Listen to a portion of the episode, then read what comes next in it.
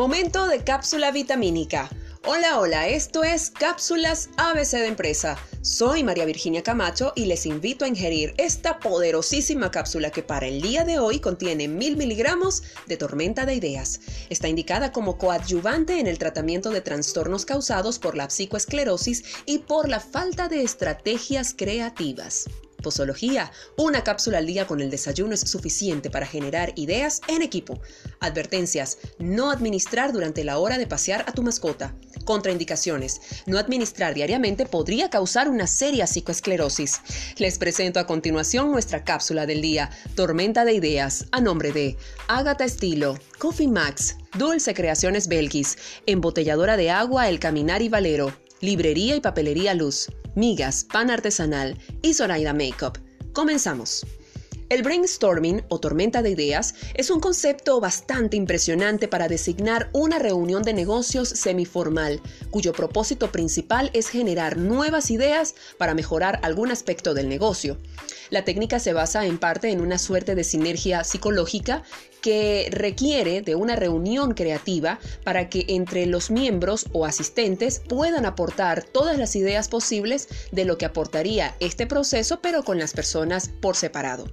Esta es una técnica infalible que puede ayudar muchísimo para proyectar la gestión de cualquier empresa, negocio, por pequeña, mediana o grande que sea. ¿Por qué? Porque va a aportar dos elementos imprescindibles e importantes para su proyección. La primera, la innovación y la segunda, diferenciación respecto a la competencia. Para que esta técnica resulte más eficaz, las sesiones requieren de la intervención de un facilitador bien capacitado o que por lo menos esté bien orientado hacia el proceso y hacia el fin que quieren eh, obtener.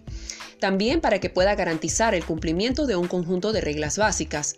Sin la presencia de este facilitador, las sesiones pueden darse, pero se pueden transformar en un intento por encontrar todos los aspectos negativos posibles que encierre cada nueva idea. Al final, la idea se descarta y el grupo se prepara para tratar de igual forma la próxima idea. Les cuento que la aplicación formal de la técnica se realiza sobre las bases de tres reglas básicas. La primera, se alienta a los participantes a proponer todas las ideas posibles por más extrañas que resulten. 2. No se emite juicio alguno sobre ninguna idea hasta que termine la sesión. 3. Se debe alentar a los integrantes del grupo a realizar aportes sobre las ideas de las demás personas y realizando combinaciones insólitas y llevando cada una en direcciones improbables. Es importante que estas sesiones sean planificadas. No puede ser un fruto del azar o de la improvisación. ¿Por qué? Porque se tiene que garantizar en primera que todo el equipo de trabajo esté de acuerdo para qué? Para que puedan saber cuál es el tema que van a tratar y ellos puedan refrescar su memoria o puedan quizás en ese proceso de pensamiento generar ideas en función de ese objetivo que se quiere lograr. Además de esto, es un proceso o es una sesión que puede durar medio día, puede durar todo el día y las personas pues deben estar preparadas para eso. Además que se deben garantizar estrategias de coffee break para que puedan alimentarse y puedan también alientarse a generar ideas frescas sin, eh, que no vayan en función de una necesidad necesidad fisiológica que en ese momento presenten como el hambre. Ustedes saben perfectamente que cuando una persona tiene hambre difícilmente puede aumentar su proceso creativo. Por eso es importante que se puedan garantizar ciertas condiciones básicas para iniciar o generar una sesión de eh, brainstorming o tormenta de ideas. Puede ser en cualquier lugar, preferiblemente en el lugar de trabajo, porque justamente allí es donde podrán surgir las ideas en función de lo que se tiene, sin obviar ningún elemento. Incluimos en, este, en esta cápsula una serie de recomendaciones que les seguro les, van a ser útil para que puedan eh, probar esta técnica de la tormenta de ideas o brainstorming. 1. Identifiquen un problema específico para debatir, que estén de acuerdo todos, por supuesto. 2. Si hay más de 10 participantes, dividan el grupo en subgrupos. 3 pidan a cada subgrupo que elija un secretario o secretaria para registrar las ideas que se proponen en conjunto.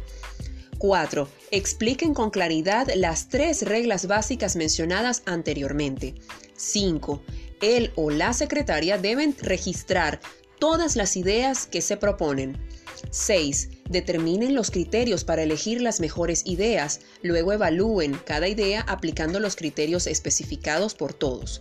Y 7. Reseñen los pasos necesarios para implementar las mejores ideas. Para finalizar les cuento una pequeña reseña histórica con respecto a esta técnica.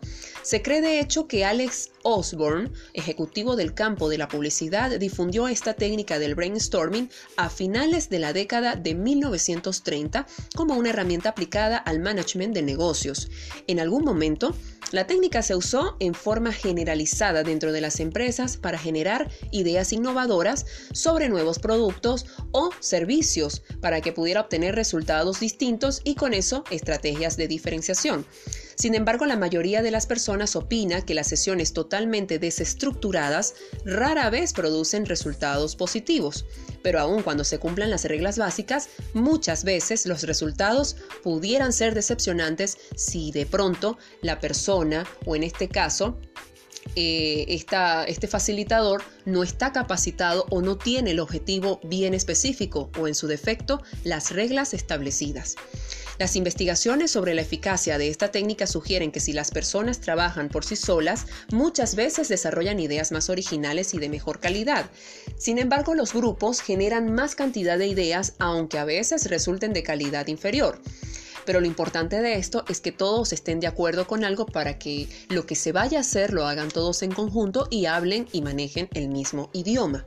Los grupos mantienen el nivel de productividad durante más tiempo cuando se establecen estrategias de este tipo, sin contar que se genera también sentido de identidad y pertenencia con respecto a la empresa por estar fomentando una idea y que sea aceptada posteriormente generaría ese sentimiento y posiblemente una armonía diferenciadora en el espacio de trabajo.